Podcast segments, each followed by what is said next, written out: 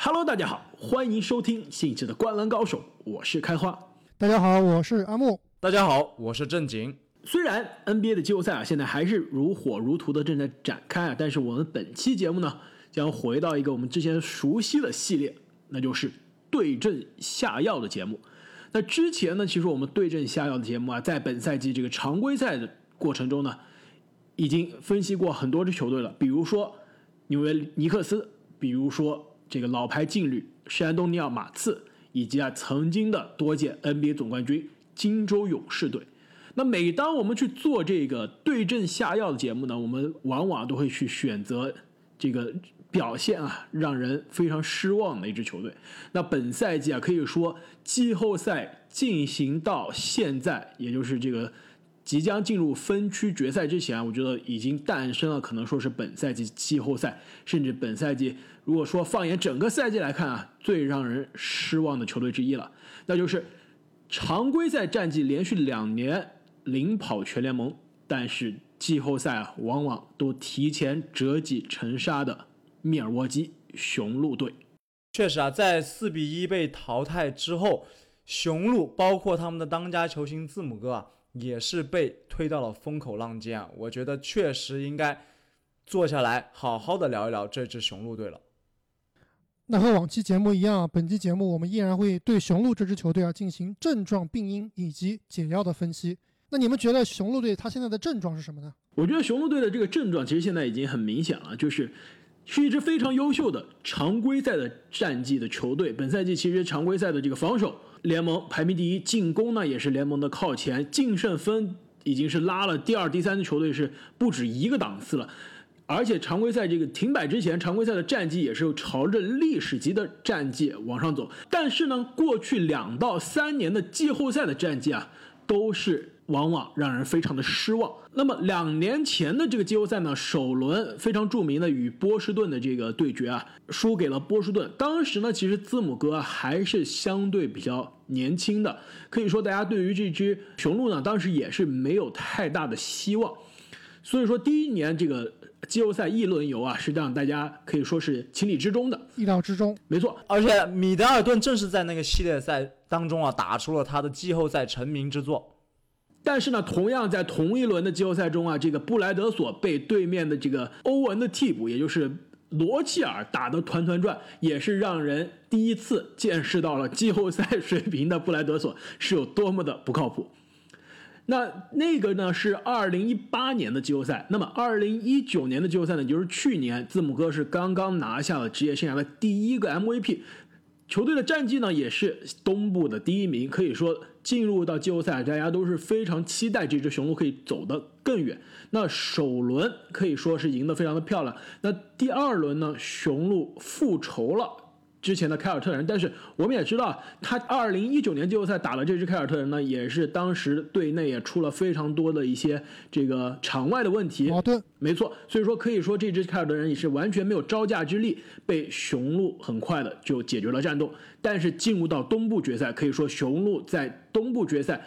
一度呢还是在大比分上领先，但是可以说啊，遇到了这个更加顽强、更加有经验，而且球队阵容更加完整的这支猛龙队啊，是完全在后面是没有招架之力的，被猛龙在六场比赛之内已经解决了战斗。可以说去年的季后赛呢，大家已经有些失望了，毕竟大家觉得可以说是这支 MVP 领衔的东部第一的球队。应该是可以战胜这支当时并不是被所有人都看好的猛龙的，但是到今年的季后赛呢，可以说常规赛这个雄鹿啊，让大家可以说在去年的基础上又看到了一些新的进步，但是今年的季后赛让大家可以说是更加的失望了，在第二轮被东部啊排名第四的，其实跟第五是这个战绩相平的这个迈阿密热火啊，在五场之内就解决了战斗。其实，在这个系列赛开始之前呢，我们也说了，我们觉得这个。雄鹿的这个阵容啊，真的是非常怕热火的这个对位，但是我们真的也没有想到，热火能在五场之内就把这支东部的常规赛冠军赶回家了。没错，总结起来，雄鹿队最大的症状就是常规赛非常的无敌，但是到了季后赛多次都没有取得重大突破，而且不光是这个没有取得重大突破，关键是他这个。特别是过去这两年，在这个 MVP 字母哥的带领下，他被淘汰出局的这个状态啊，真的是非常非常的狼狈，可以说是。对，完全没有了联盟第一球队的这种风范。而且，其实不仅是在季后赛，其实，在常规赛的时候，我们往往看雄鹿的比赛，我们也发现，其实雄鹿不是一个可以打逆风球的球队。其实之前呢，我们也在节目中说过，雄鹿就是属于顺风球打得好，球队的这个配合都是非常的流畅，每个人打的也是信心十足。但一旦到逆风球的状态，其实球队的进攻啊，往往就会停滞了，缺少这个破局的手段。没错，不仅是在季后赛，在常规赛中面临更加。强硬、更加有经验的对手的时候啊，这只雄鹿也往往会体现出这样的问题。其实具体啊，雄鹿为什么会有这样的症状，我们在分析病因的时候都会来一一的来解答。但是我想提的是，雄鹿其实它有另外一个潜在的症状，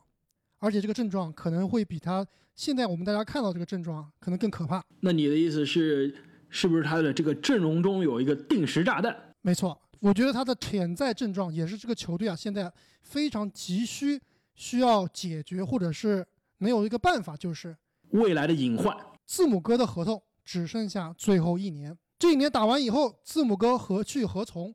这其实是雄鹿现在啊最大的一个症状。也就是说，字母哥在二零二一年的这个休赛期夏天，现在其实我们也不知道二零二一年的这个赛季啊将会是什么时候结束，什么时候开始啊？但是呢，字母哥将会在那一年的休赛期正式成为非限制的自由球员。那也就是说啊，他将面临二零一零年詹姆斯将面临的一个非常重要的决定，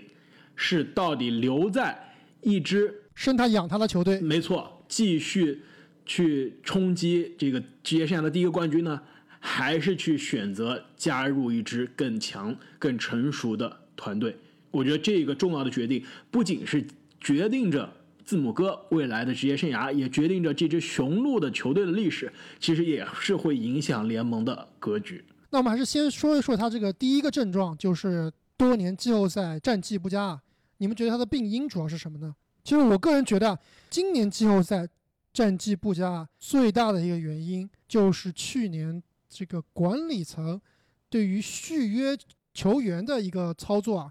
我觉得是导致今年战绩不佳的最大的原因。没错，你这个跟我今天这个做节目之前做的这个笔记准备的是第一点是完全一致啊。我这边写的这个病因之一啊，第一个就是管理层的这个能力有限。那刚刚你们也提到了，就是说为什么雄鹿他在这个常规赛能所向披靡，季后赛就折戟沉沙。其实我们知道雄鹿它是一个机动性非常强的球队，特别是有字母哥啊，打起运动战来真的是天下无敌。但是我们知道在季后赛里面啊，所有的球队的防守强度都增强了，而且所有球队啊，它的这个球队配速啊都降低了。我们可以看一下这个季后赛大部分的比赛，它的比分都是相对于常规赛呢是偏低的。所以雄鹿在面对到季后赛这个整体球速变慢、球队的防守压力变大的时候啊，他们是缺少一个进攻创造者和进攻组织者的。没错，我觉得不仅在季后赛是这个节奏变慢了，防守强度变大了，而且为什么大家往往讲这个常规赛的战绩不能百分之百的转化为季后赛的战绩，就是因为常规赛你每天晚上打的对手是不一样的，那你对手的球队。可能只有一天，我如果背靠背的话，可能只有半天的时间来琢磨对你的防守。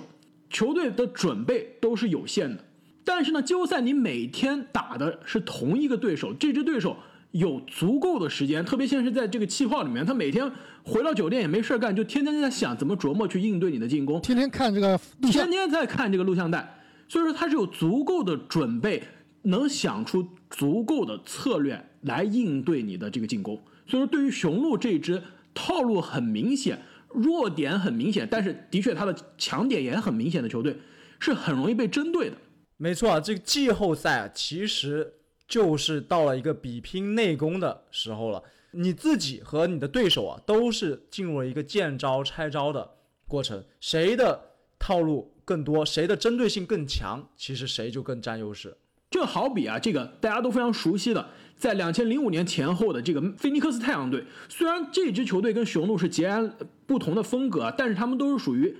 强点非常的突出，风格非常的明显，但是弱点也是非常的明确。所以说那支太阳队往往在常规赛都可以打出领跑全联盟的这个战绩，到了季后赛往往就会被这个防守更加强硬、内线更加强硬的球队去针对，最终啊早早的被淘汰，就是因为对手呢有更多的时间、有更多的策略去应对。对于这只雄鹿来说，所以说我觉得正是因为刚刚阿木提到的这个管理层的问题啊，导致了这支球队的这个现在的这个缺点是非常明显的，就是进攻的创造者太少了。除了字母哥之外，没有人是可以持球从外线发动进攻的。其实这个主题也是贯穿了我们今年的这个季后赛分析很多球队问题的这个主线。就比如说之前我们分析的这个费城七六人，同样是东部让人非常失望的球队，最大的问题之一并不是拉不开空间，而是除了大帝之外，没有一个人可以从外线啊发动持球的进攻。正是因为呢，球队啊去年选择续约了布莱德索。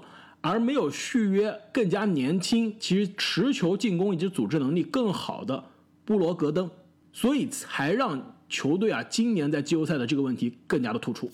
说到布罗格登啊，正好这个布罗格登正是在热火前一轮季后赛对决的对手。我是觉得在那个系列赛里面，让热火最头疼的球员就是布罗格登，而且也正好是在球队当时的这个外线的这个三四号位的这个得分第一选择沃伦被热火的防守防死的情况下，布罗德格登是真正可以站出来承担进攻责任的人。其实一样，如果这只雄鹿在字母哥被防守针对的情况下，缺的就是这样的一个人。因为热火整支队的这个队员配置啊，其实是非常针对雄鹿的，就是锋线非常的强，然后内线非常灵活。但事实上，热火的这个后卫线的防守啊。其实是非常一般的。没错，其实德拉季奇职业生涯上从来没有是被人夸作是一个非常好的这个后卫防守者，他是非常的狡猾，非常的有经验。其实，但是呢，其实他防守对面的这个控球后卫啊，并不是一定是联盟平均以上的水平。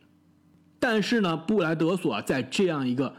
可以说是全队最好的这个对位机会上，还是没有把握住机会，让对手的这个防守啊感觉到压力。基本上是在这个系列赛被对方的德拉季奇给完爆了。没错，这个布莱德索还在这个被淘汰之后入选了联盟的常规赛的最佳防守阵容的二阵啊。其实我觉得这个虽然这个奖项是常规赛的奖项，我理解为什么他被选择，但是他在季后赛的防守真的是对不起联盟二阵的防守水平。那么我觉得说到这个缺少第二个组织点啊，包括他们整个的打法。我想说的雄鹿这个症状的第二个病因其实也非常相关，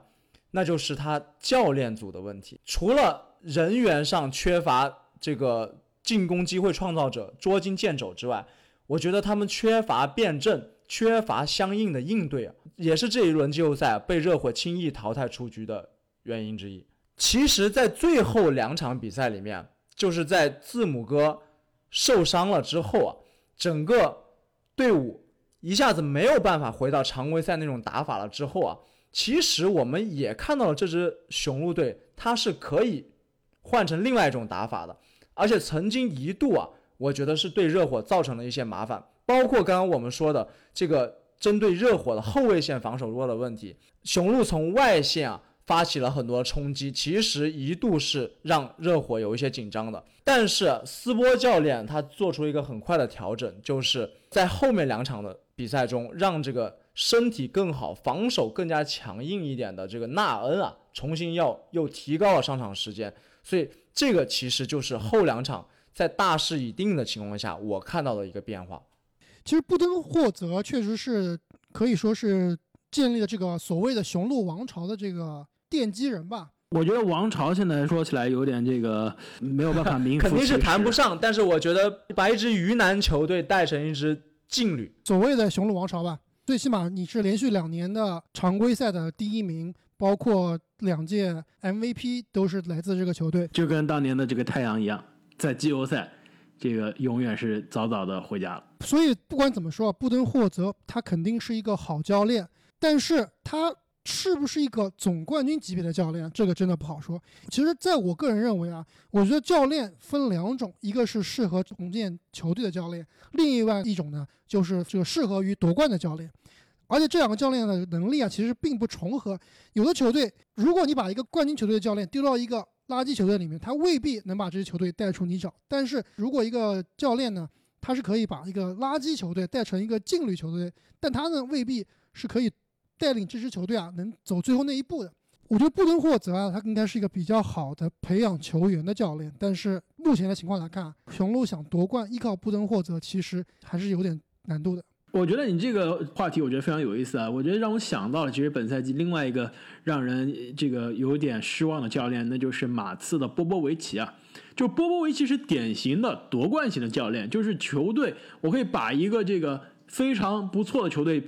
让他超常发挥，成为联盟最顶级甚至夺冠的球队。但是我觉得，其实波波维奇他并不是一个非常适合重建、适合培养年轻人的这样一个教练。他可能性格上就没有那么耐心，也没有这个耐心。他应该是出名的这个不喜欢新人，没错，就没有这个耐心让年轻人上场去犯错。所以说，波波维奇到现在这个。在这个马刺这支即将重建的球队上来说，也是非常的这个尴尬的一个位置，所以说也是导致了之前其实有很多留言啊，觉得波波维奇可能会去一支争冠的球队去当教练。所以说啊你们这个我觉得完全是我的猜想啊，你觉得如果你是雄鹿啊，是不是应该考虑在教练上有些动作，可以挖一挖波波维奇呢？这个我肯我肯肯定波维奇是不会去雄鹿的，毕竟老爷子他应该是受不了那么冷的地方。不过倒是有很多人说，这个雄鹿也属于这马刺体系啊。那么我们刚刚说了这个管理层的这个不利，以及这个教练啊，其实也可以说是没有达到总冠军的级别。我觉得还有个病因呢，其实跟这个球队的老板也有关系。其实雄鹿呢，其实是个很小的球市的球队，在美国呢，密尔沃基算不上是大城市。然后这个，我觉得这是一个先天不足啊。没错，然后球队老板呢，也也完全算不上这个联盟有钱的老板。我只记得他的女儿挺漂亮的。这个阿木，你你的关注点真的是非常有意思啊！就我们之前跟阿木去这个篮网啊看球，然后这个场边经常这个篮网的主场场边会做明星啊，做其他的明星阿木都发现不了，一旦做了超模，阿木就会告诉我，而且他能把这个超模的名字都能念出来，我一个都不认识。下个赛季我也要买机票了。那正是因为这个球队的这个球市小呢，老板呢也是相对比较这个抠门啊。其实，在花钱在这个球员签约上，其实一直呢其实是相对比较保守的。可以说，选择签布莱德索和布罗格登中的一个人啊，我觉得其实是对于一支大球市的球队老板是不会有这样的烦恼的。我两个人同时要了不就行了吗？所以说，雄鹿去年是不得不在这两个球员中选择一个留下来。这已经是小球市才会有的问题了。那但是选择留下来这个人呢，选择的是更加老、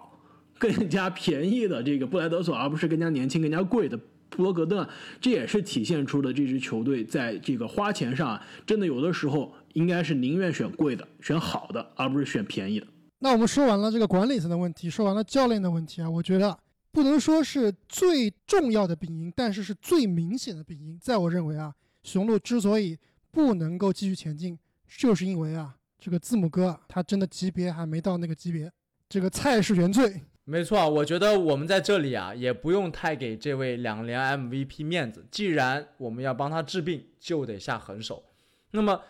字母哥强不强？我认为是非常强的，但是呢，并没有达到我们对他有的那那个期待。当我们发现，在速度降下来的季后赛，当我们发现对手有对他。针对性的防守之后，字母哥好像是又被打回了原形，变成了那个不知所措，并不是那个能像在常规赛一样大杀四方的字母哥了。对，从这个进攻万花筒变成了这个操哥了。进攻万花筒啊，其实字母哥一直都不是。就是说，我觉得他的问题呢，呃，你可以说是他的这个水平还不够，这一点我觉得我同意啊。虽然。我可以说是关注了字母哥非常的久，从他的这个新秀赛季啊，其实一直就是相对比较看好。但是呢，我觉得他的问题是，虽然他们的数据每年都在增长，然后呢，这个他的球技呢，的确也是每年有提高，但是他的这个打球的，先不说防守啊，其实他防守可以说是进步是比他进攻进步可能还更明显的。但是我觉得他进攻上最大的一个问题呢，就是他打球的这个进攻的手段真的是相对比较有限。而且呢，他的进攻的这个方式呢，得心应手的这个进攻方式呢，比如说攻防转化中的这个大跨步进入篮下，或者说进入篮下之后的转身这个扣篮，包括呢这个利用身体的这个身高优势呢，在中距离单吃对手更加矮小的防守球员，这些的打法其实是相对比较容易被针对的。所以说，字母哥他的进攻，我觉得是跟这支球队一样，就是优势非常的突出，但是弱点也是非常的明显，也是非常容易的被针对。所以这样的情况下，导致他在常规赛每天打不同的对手，可能有机会，但是一旦季后赛遇到一个可以针对自己的这个对手的话，就真的是打不开了。没错，我一直在说，要成为一支总冠军级别球队的大当家啊，你必须要有改变对方防守阵型的能力。那么字母哥的确有一定的这样的能力，在常规赛通过他的这个突破去改变对手的阵型，然后为外线的雄鹿射手创造机会。但是到了更加刺刀见红的季后赛啊，他这一招的限制条件就太多了。让我们想想其他的这些历史级别的球星啊，他们这些改变防守阵型的能力啊，可以说是几乎无视对方防守布置的。比如说这个诺维斯基的这个中投，那么你无论怎么布置防守，你顶多只能是说影响他的命中率，但是他在任何的角度、任何的地方都能开发出进攻机会。比如说像科比，像科比的突破加中投加他的三分球这三种进攻方式，其实你很难去防守他。但如果像字母哥，只有刚刚开花说的这个大跨步或者是内线大打小的这样比较单一的方式啊，确实是太容易被针对了。而且，其实你刚刚说到这个诺维斯基和科比的这个例子啊，我觉得真的是非常的好。因为现在这个 NBA 进入数据分析的这个时代，对吧？都强调三分球更加有效，这个内线得分更加有效，打的都是所谓的数学上更加合理的这个打法。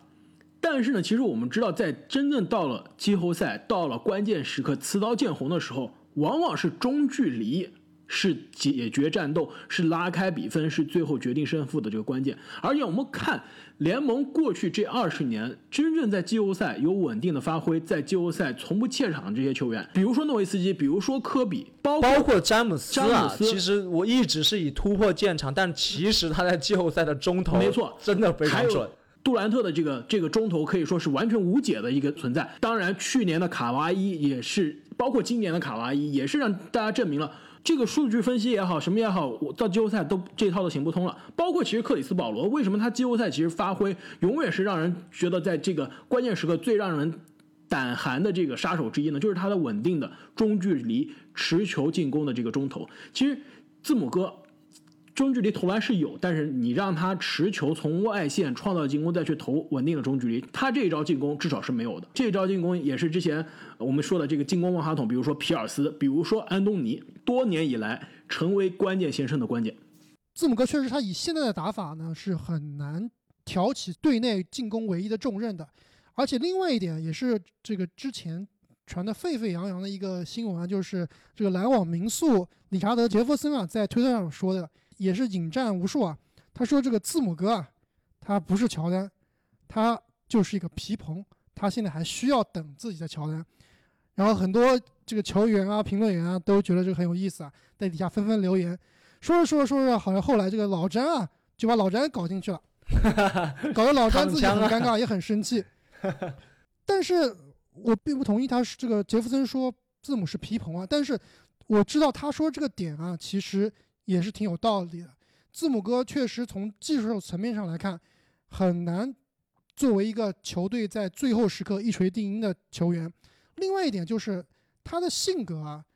是不是适合做一个大当家？我们知道他的求胜欲望、求胜心啊，肯定是毋庸置疑的。但是作为一个球队的领袖，你不光要有勇劲，你还要有智慧。其实，在这点啊，我觉得字母哥啊，现在还确实嫩了一点。要知道，这个雄鹿的他现在的精神领袖啊，应该是乔治希尔，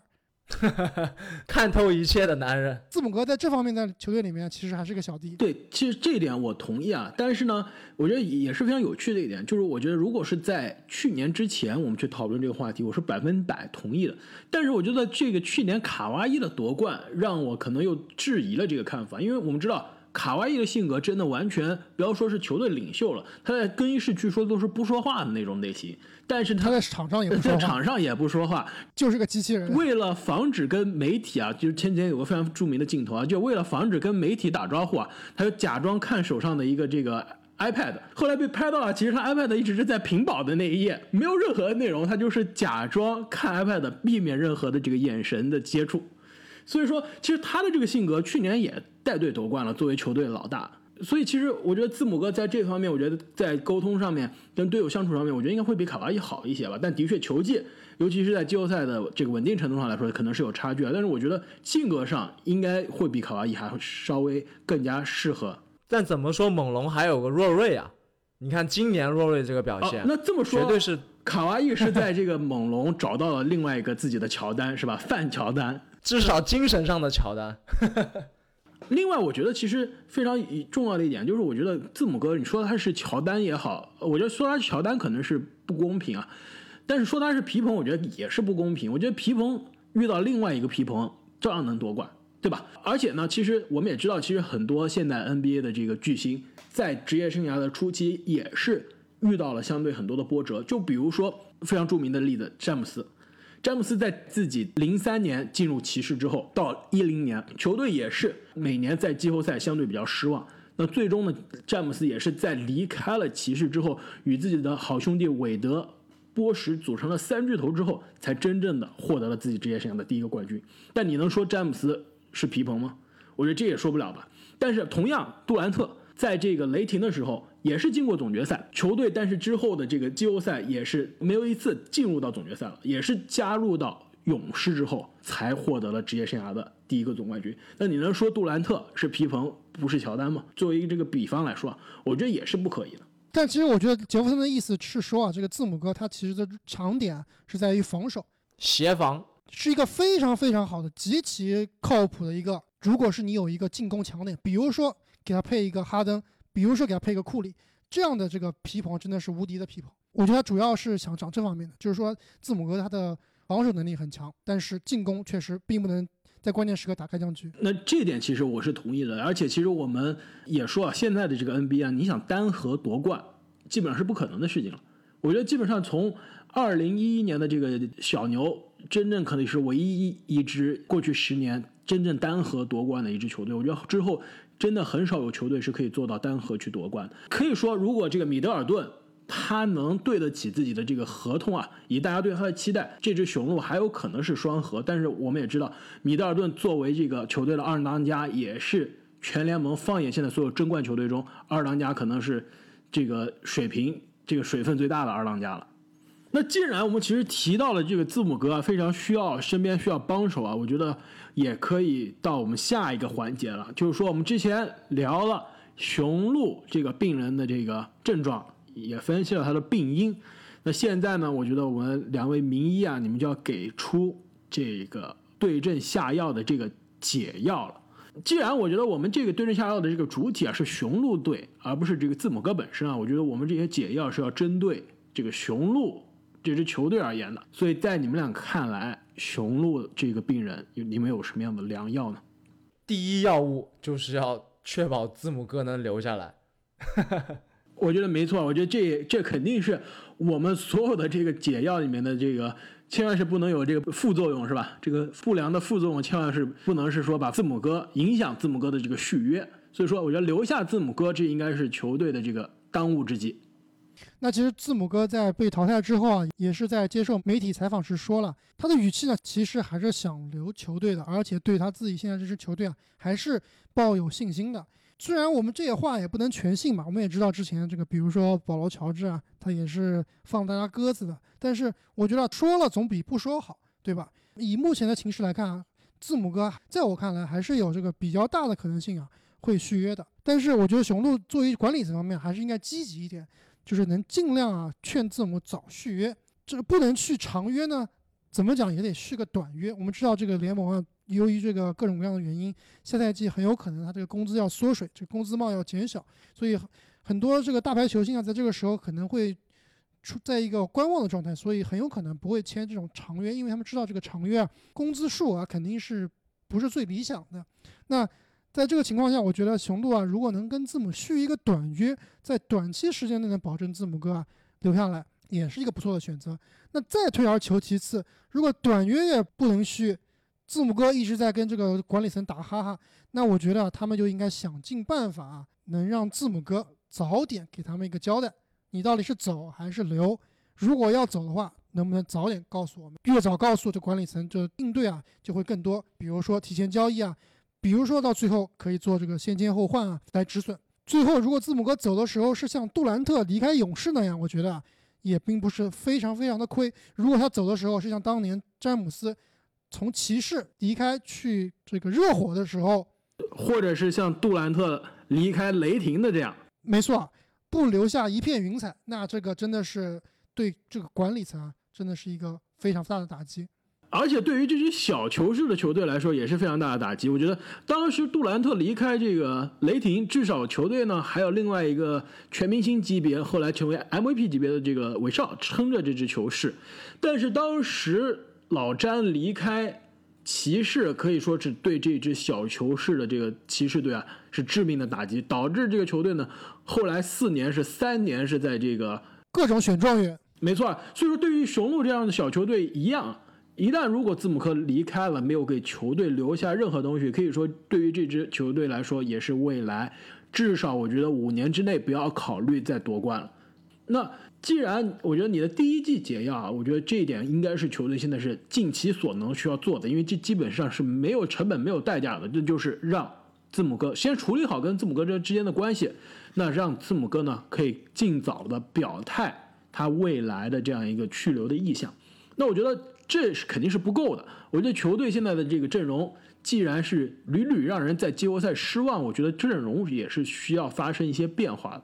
那你们有一些什么样的交易的想法呢？我觉得，既然我们之前谈的那些病因啊，就是说很重要一点呢，其实就是球队缺少一个可以有进攻组织、发动进攻、进攻创造者的这样一个角色。我觉得我们的这个去思考的这个交易的对象的角度啊，我觉得应该也是应该是围绕。这一点上去进行的，没错。其实我这里有一个非常好的解药，也不能说好吧，应该是风险非常非常高的药吧，就是有很有可能这个副作用非常非常大。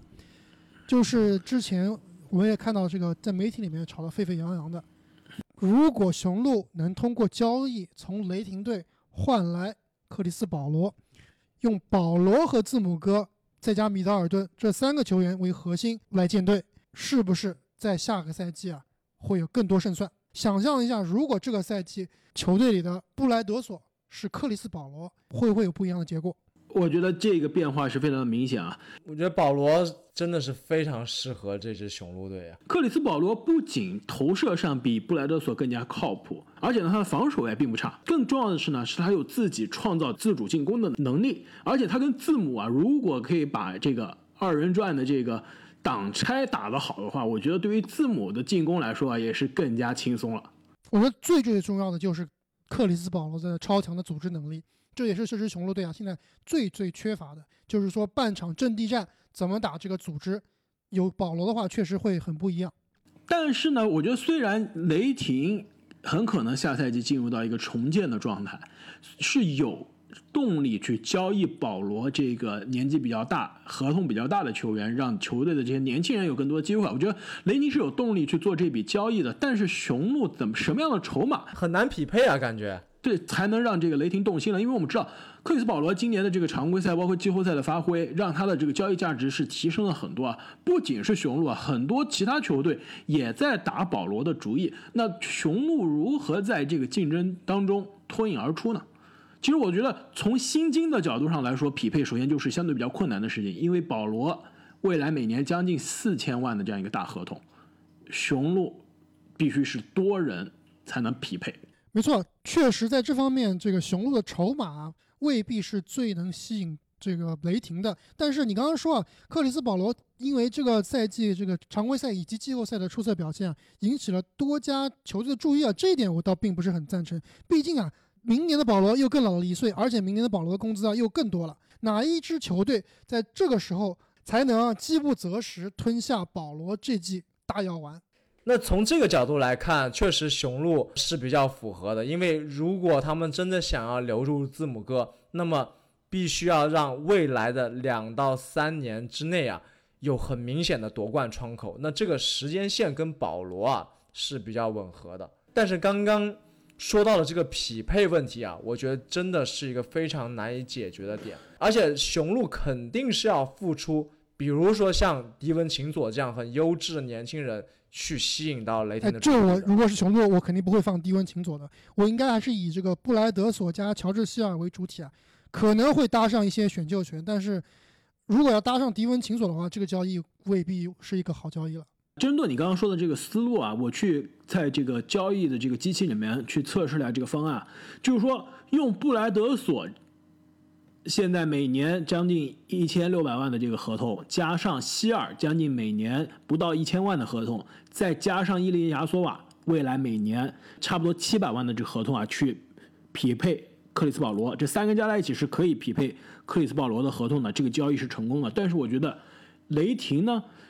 他可能会考虑我为什么要布莱德索呢？我交易保罗的目的就是为了让我队上的年轻的后卫施罗德，让这个年轻的后卫。SGA 有更多的空间，我换来一个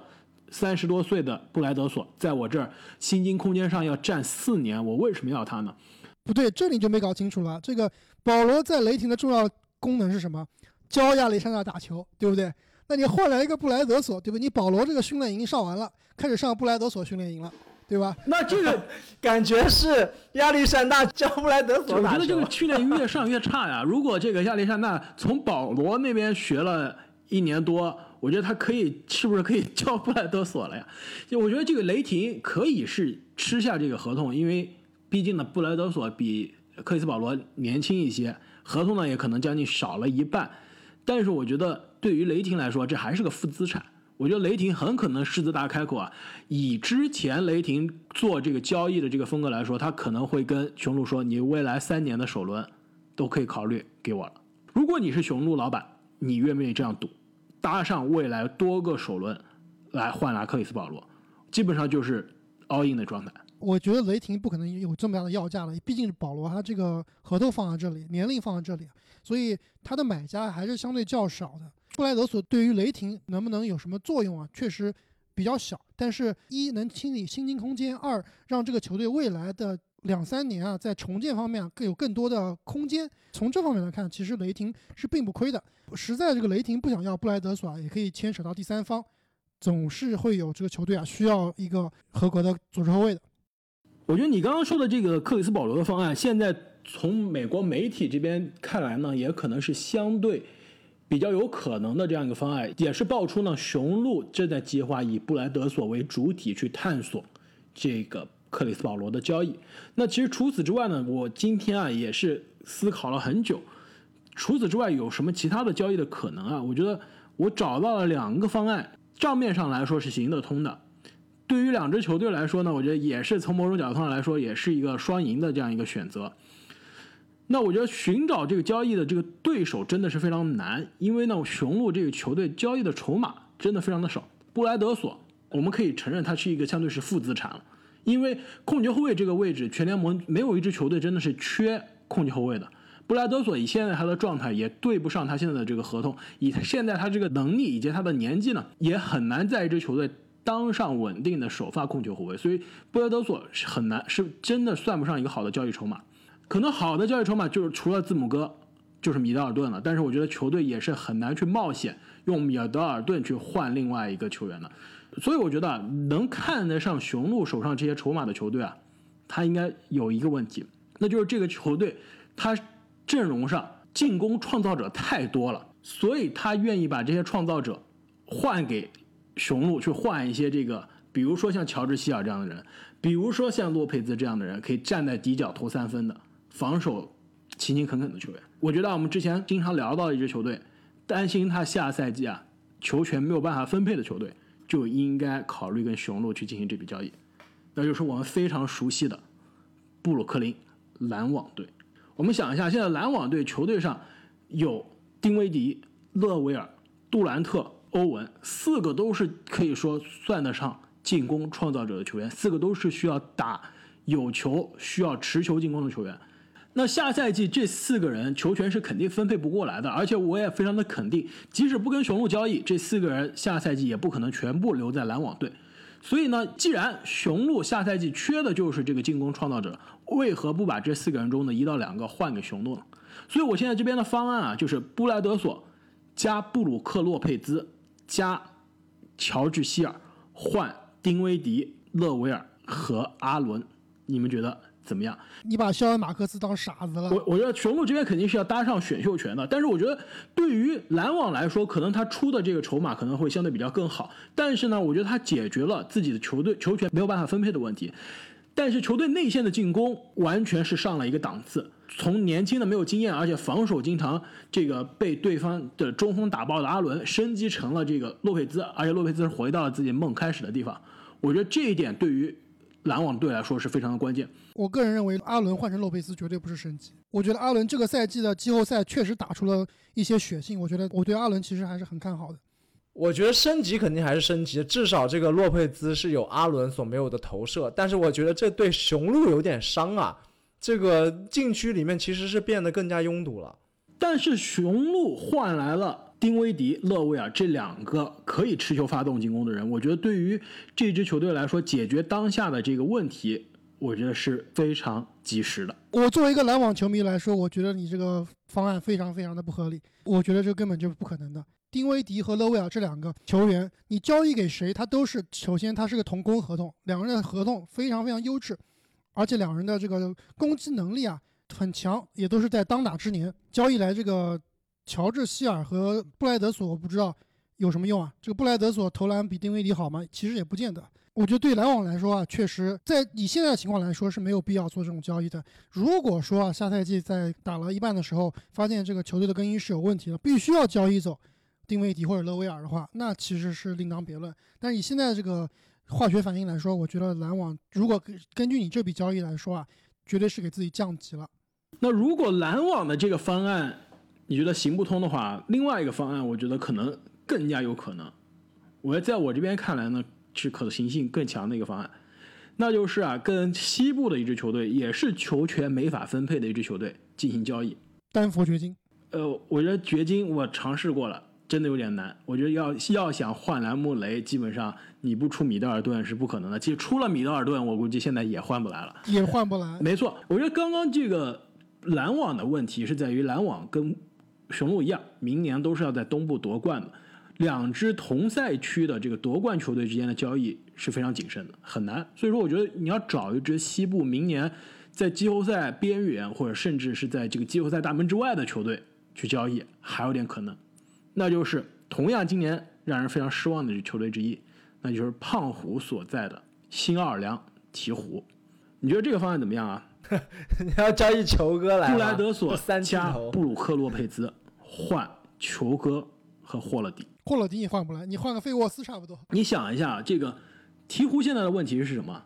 球权分配不过来，胖虎要打持球，英格拉姆要打持球，霍勒迪要打持球。其实球哥没有球权也是一个废。所以说，这四个人的球权分配是很大的问题。同样呢，球队现在这个内线的中锋啊，发挥非常不错的这个费沃斯也合同到期了，那现在是将近两千四百万的合同，我觉得这个鹈鹕呢也不可能去续约他了。所以说，球队内线的这个中锋位置现在也是需要一个首发级别的中锋。既然胖虎是打着大前锋的位置，但是是在内线持球进攻的话，我觉得换来一个可以给他拉开空间，但是呢，防守上同时又完全不虚的这个。布鲁克勒佩兹啊，我就是跟在胖虎身边是非常好的一个搭档。同样呢，也解决掉了霍勒迪的这个大合同啊。毕竟我觉得霍勒迪更适合一支季后赛水平的一个球队，他的持球进攻以及他的防守更适合一支季后赛球队，而不是这支更加年轻的、更加注重未来的这支鹈鹕。同样，球哥呢，我觉得这赛季也是非常的让人失望。我觉得他可能在字母哥的身边啊，我觉得跟字母哥打起这个挡拆啊，我觉得可能是会更加。得心应手，而且这个方案呢，在薪金上说也是行得通的。我觉得雄鹿如果即使不得不要搭上一两个选秀权啊，我觉得也是可以去考虑的。我觉得这个交易啊，某种程度来说是可行的，但是可能完全取决于就是霍勒迪的这个市场价值是不是？没错，我要说的就是啊，霍勒迪他其实在这个市场上交易霍勒迪啊，他能拿到远比这个更好的筹码。而且我觉得这你非常喜欢的这个雄鹿的迪文琴佐。有可能也是会被鹈鹕啊要到这个谈判桌上。没错，我觉得迪文琴佐真的就是怎么说呢？交易价值很大的一个，算是天头吧。唯一现在能拿得出手的年轻人。对，如果这有球队愿意吃下像布莱德索这样的合同的话，他肯定是需要一些东西来进行补偿的。说完这个球员的交易啊，既然刚刚我们有提到这个教练方面的问题，我觉得对于雄鹿的制服组来说，换教练可能也是一个要提到日程上的事情了。在市面上，现在其实是有一位冠军级别的教练的，他还在待价而沽。其实我觉得雄鹿是可以考虑他的，那就是非常会用巨星的泰伦卢。如果下个赛季泰伦卢能加入到雄鹿的教练组里面，在季后赛，我相信他应该会有更好的发挥。哎，这个很有意思啊！之前我们说这个布登霍泽，他可能是球场应变能力啊，并不是非常强。但是我觉得他另外一个非常非常大的问题就是，他对于字母哥的使用来说啊，他确实过于保守。过于保守。对，每场比赛让字母哥季后赛只打三十分钟出头，换上泰伦卢这种。当年啊，把这个巨星詹姆斯往死里用，那正好是对于这只雄鹿来说啊，可能真的是会有一些变化。这点我同意啊，但是我觉得我担心一点，其实泰伦卢他一直不是以他的这个进攻战术或者说他的这个临场应变而著名，他更多是成功是成功在他处理球员关系、处理巨星的这个关系上。就是当时为什么骑士在这个赛季打了一半，把这个可以说是更加。成功更加有名的这个欧洲教练布拉特换走，让泰伦卢上马，就是因为布拉特跟巨星之间的关系处理不了。但是泰伦卢是一个球员教练，可以处理巨星的关系。但是泰伦卢从来不是以战术出名的。我觉得这只雄鹿既需要是可以处理字母哥的这个关系，懂得如何用字母哥。我觉得，但是还是需要一个可以在临场一面上，可以在战术上给雄鹿有所提升的一个教练。但是其实说实话，能。把这三点都达到了，教练，这个全联盟我估计也是屈指可数，可能不超过四个人。既然我们刚刚这些解药啊，都是基于我们要留下字母哥，或者说假设是字母哥现在不打算走的情况，但是我觉得我们要就是做一个这个应对的应急方案，就是说最坏的打算，如果字母哥明天就跟我们说了，我下赛季不续约了，你们爱咋办咋办，那我们怎么办？我觉得这一季这个速效救心丸，我们是需要有的。哎，我觉得字母哥肯定他不会这么说的，他肯定会说下赛季我不续约了，他肯定不会说你们爱咋办咋办，他肯定说我要去勇士，哪哪哪，不管说他要去哪儿，他说不续约了，那我们怎么办呢？我觉得这支球队有什么样的办法？那肯定就是说交易字母哥，或者先签后换，以换回更大的筹码了。因为我们知道，现在这个联盟里面啊，巨星他确实是有很多很多话语权的，很少会球队瞒着这个球员啊，直接把巨星送到另外一支他完全不熟悉、不知道的球队。所以，如果字母哥想走啊，他肯定会说自己想去哪一支球队。那对于雄鹿来说，他的选项啊就比较少。但是，我觉得这个还有一个非常就是说尴尬的状况，就是如果你是字母哥啊。你是应该告诉雄鹿你要走人呢，还是背着雄鹿跟你心仪的球队眉来眼去？因为现在跟字母哥传绯闻的球队，这个最多的就是这三支球队。迈阿密热火之前我们节目中提到过，一直是追逐字母哥的。达拉斯独行侠也是这个年轻球员当家，同样也是有很多欧洲球员成功的这个案例。当然还有就是金州勇士队。假设字母哥想去之中的任何一个。他跟球队说了，那球队最后既然字母哥我留不下了，我就去交易了，把他交易到这三个球队中的任何一个。这对于字母哥来说是亏的，因为球队相当于球队的阵容变弱了，因为球队不得不用筹码换来字母哥，而不是在夏天免费的签来字母哥。所以我觉得，如果我是字母哥的话，我不应该会告诉雄鹿我要走人，这样会避免我要去的那支球队啊，为了迎来我换来我去输掉更多的筹码。这就你就要看这个球员他到底的人品、球品在哪里了，对不对？你想想当年杜兰特离开勇士啊，他为什么要先签后换？他是不是跟勇士说我要走？就是说你字母哥对于雄鹿啊，他有没有这个情分？如果你对这个球队啊是没有情分，你就想一走了之，那你肯定就是啥也不说，你们看着办，我最后就签个自由球员，我就拍拍屁股走人了。那如果他是想对于这支球队啊是有情分的，而且在我看来啊，字母哥他。总体来说还是算比较单纯啊，比较重情义的一个球员。我觉得他要走的话，他应该会提前通知雄鹿，给这个他的前老东家啊一个比较好的台阶来下。那我们现在假设字母哥想要去把他的这个天赋带到西海岸，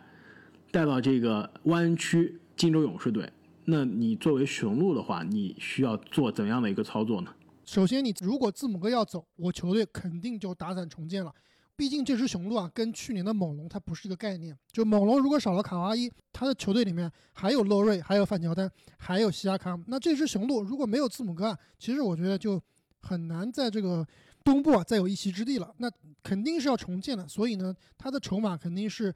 往选秀权呀，往这个到期合同啊，年轻球员争年轻球员啊来去争夺。所以说，我们的枸杞哥是不是又有希望了呢？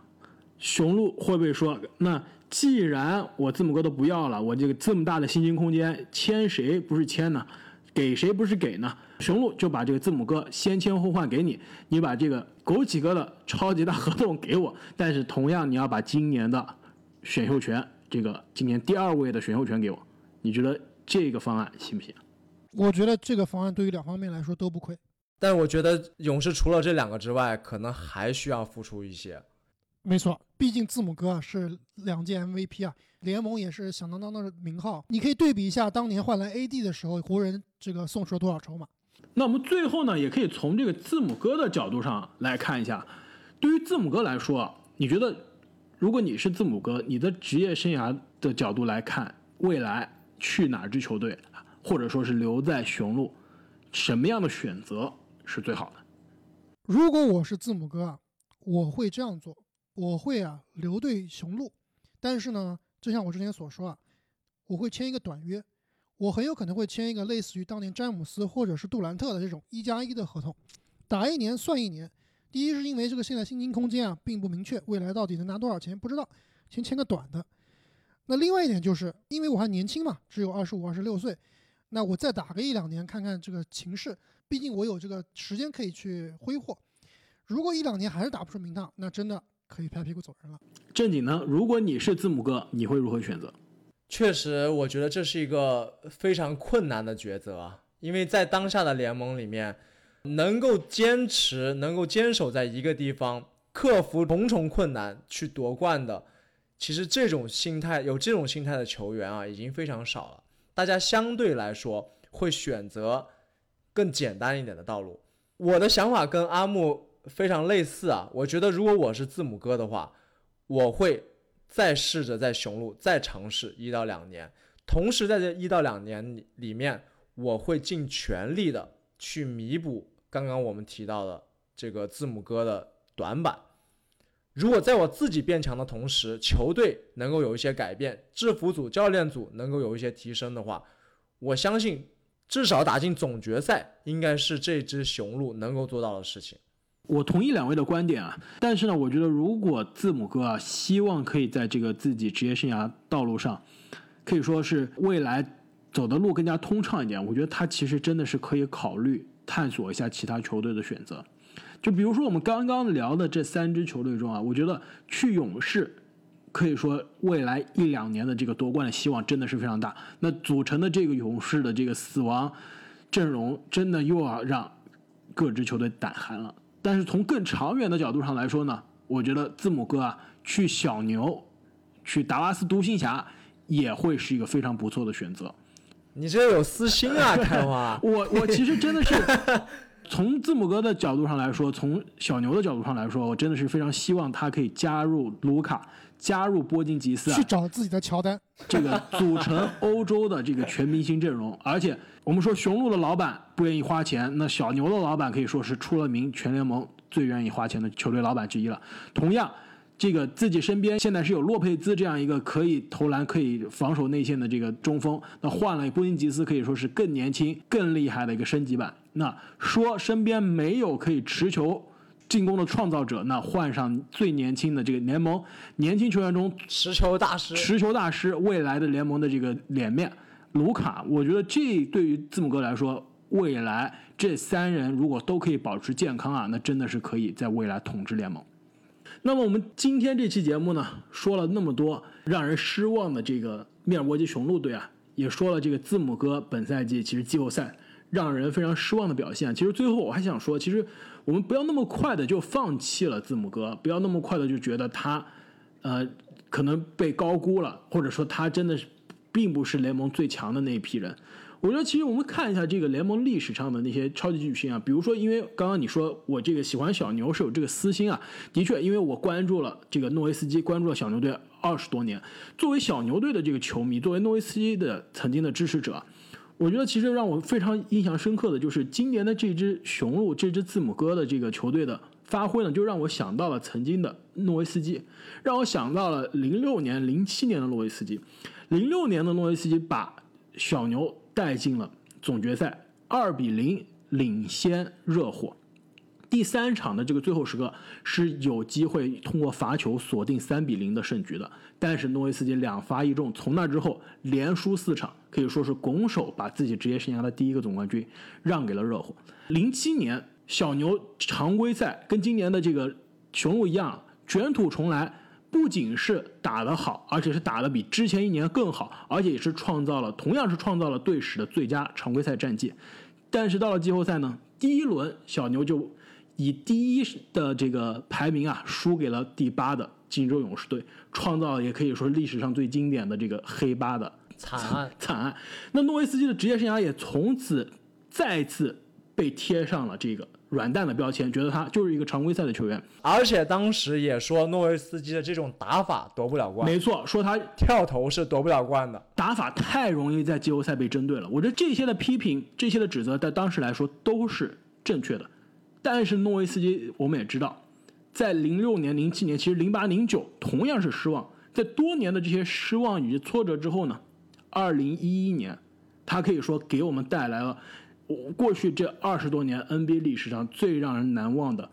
不仅是单核夺冠，而且是黑马夺冠的这样一个奇迹。我觉得如果没有零六年的挫折、零七年的挫折，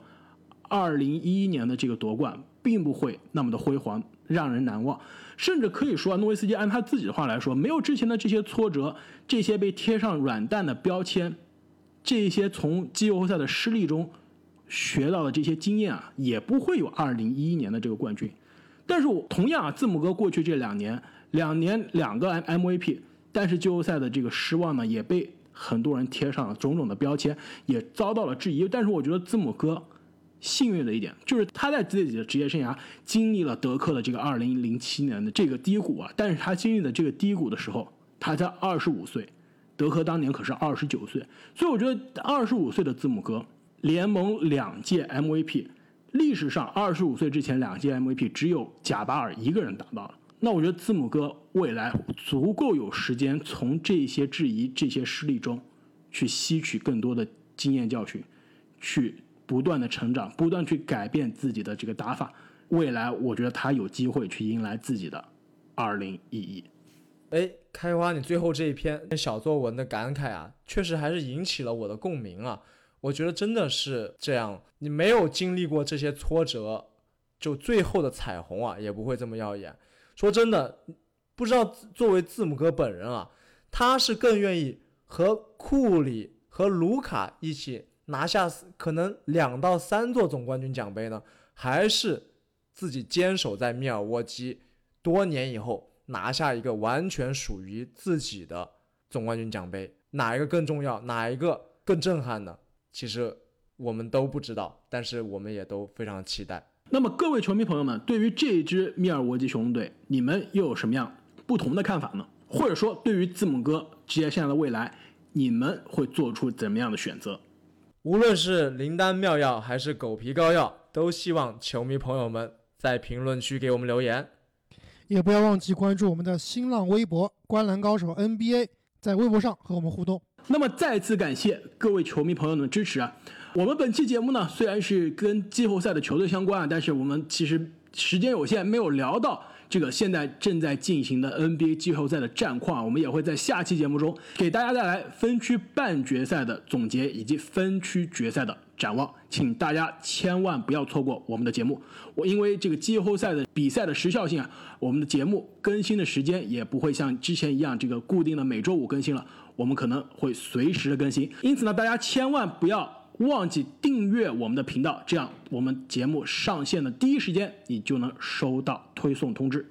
那今天的节目就聊到这里，我们下期再见，再见，再见。